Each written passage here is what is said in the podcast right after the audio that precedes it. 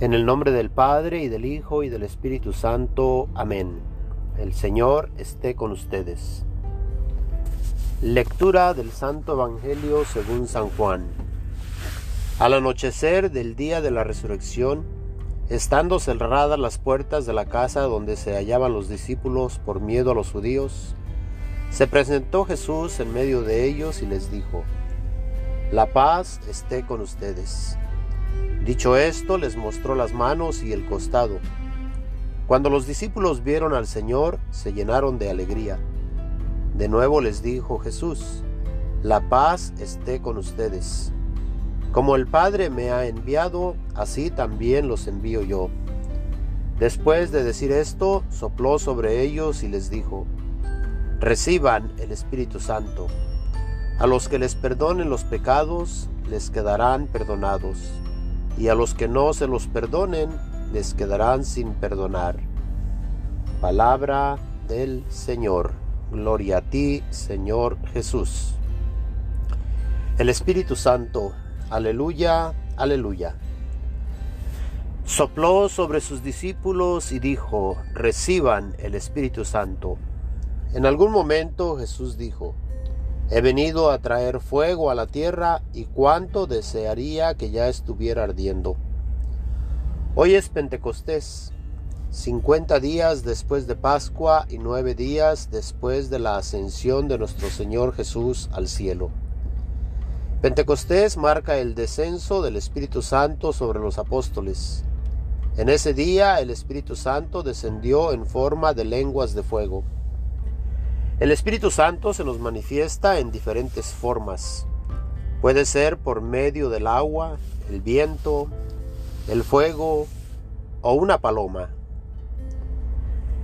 El domingo de Pentecostés a menudo se llama el día en que nace la iglesia. Y si somos la iglesia, hoy es nuestro cumpleaños. Feliz cumpleaños a todos. El domingo de Pentecostés cuando el Espíritu Santo descendió sobre los apóstoles, ellos recibieron la gracia de Dios, recibieron el Espíritu Santo, recibieron el poder de proclamar a Jesús como Señor y Dios. Y Dios estuvo con ellos desde ese momento y está hoy con nosotros.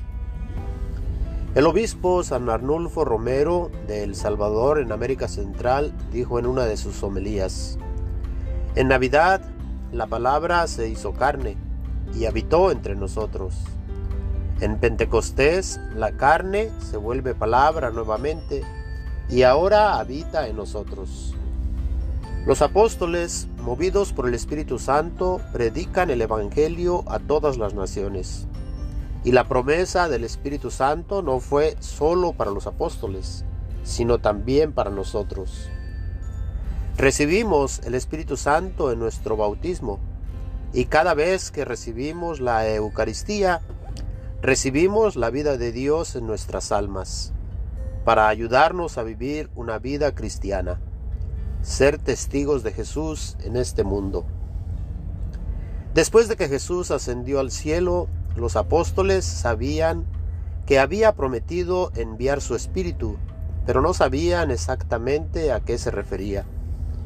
Ellos, los apóstoles, tuvieron que permanecer en Jerusalén hasta que el Espíritu Santo descendiera sobre ellos. Esta fue la primera novena, ya que ellos, los discípulos, permanecieron en oración durante nueve días. Después de estos nueve días, Dios les dio los dones del Espíritu Santo. Al principio tenían miedo de hablar de Jesús. Pedro incluso lo negó tres veces. Pero después de Pentecostés, después de su novena, cuando el Espíritu Santo descendió sobre ellos, ellos ya no tenían miedo. Proclaman la buena nueva a todos los hombres. En ese primer domingo de Pentecostés, más de tres mil personas se convirtieron y se bautizaron.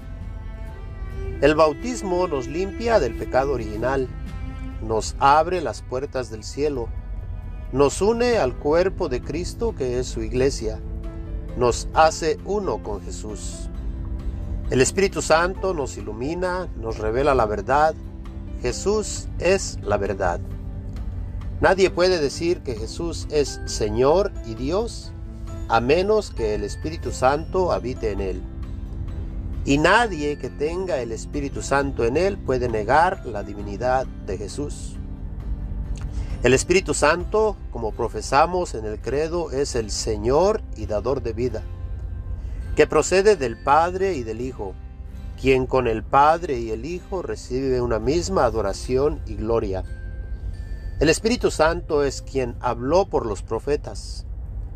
Al principio, cuando Dios creó los cielos y la tierra, la tierra no tenía vida ni forma, con oscuridad en todas partes, y un poderoso viento se movía sobre las aguas.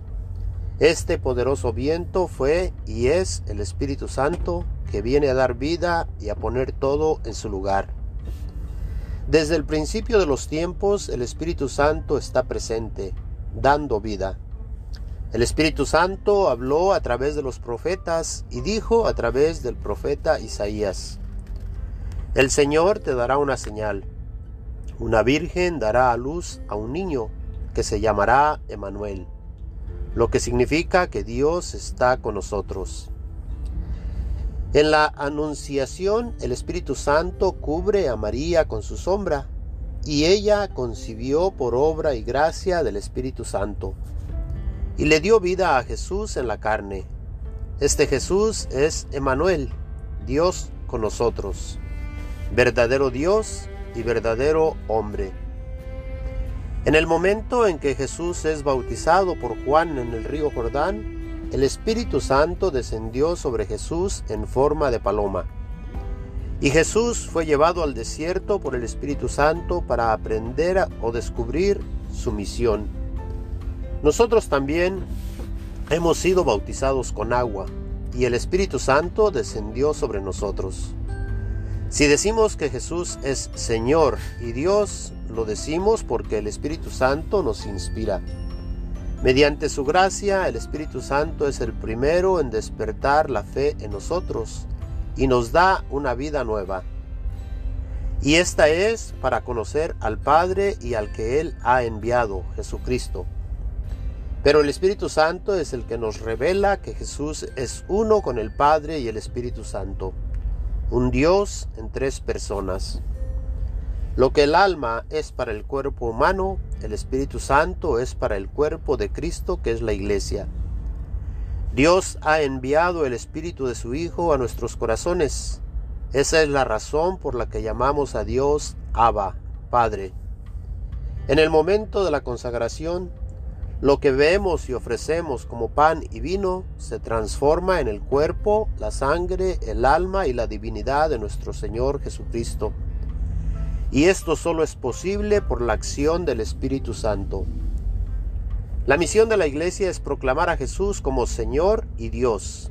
El Espíritu Santo inspira al Papa, a los obispos, a los sacerdotes, a los diáconos y a todos los fieles a proclamar a Jesús como Señor y Dios.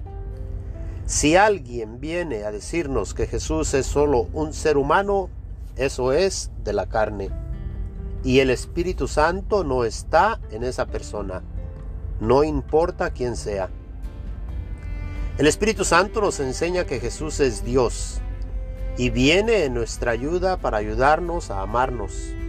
Ese es el mandamiento de nuestro Señor y Dios Jesucristo. El Espíritu Santo viene a ayudarnos a vivir una vida santa y podemos ver esta vida santa en la vida de los santos o los mártires. Podemos mirar la vida de San Juan Pablo II. Él permitió que el Espíritu Santo trabajara en él. Habló muchos idiomas, llevó el Evangelio a muchos lugares, celebró la Eucaristía en todo el mundo si permitimos que el Espíritu Santo trabaje en nosotros, nosotros también podemos ser santos. Eso es a lo que estamos llamados. A los discípulos Jesús les dijo que se quedaran en Jerusalén orando, esperando al Espíritu Santo. Hoy día también se nos invita a hacer oración. Pidamos al Espíritu Santo que venga en nuestra ayuda y que aumente nuestra fe. Ven, Espíritu Santo, Llena los corazones de tus fieles y enciende en ellos el fuego de tu amor. Envía, Señor, tu Espíritu, y todo será creado, y renovarás la faz de la tierra. Oh Dios, que llenaste los corazones de tus fieles con la luz del Espíritu Santo, concédenos que, guiados por el mismo Espíritu, sintamos con rectitud y gocemos siempre de tu consuelo. Por Jesucristo nuestro Señor. Amén. El Señor esté con ustedes. La bendición de Dios Todopoderoso, Padre, Hijo y Espíritu Santo, descienda y permanezca siempre con ustedes. Amén.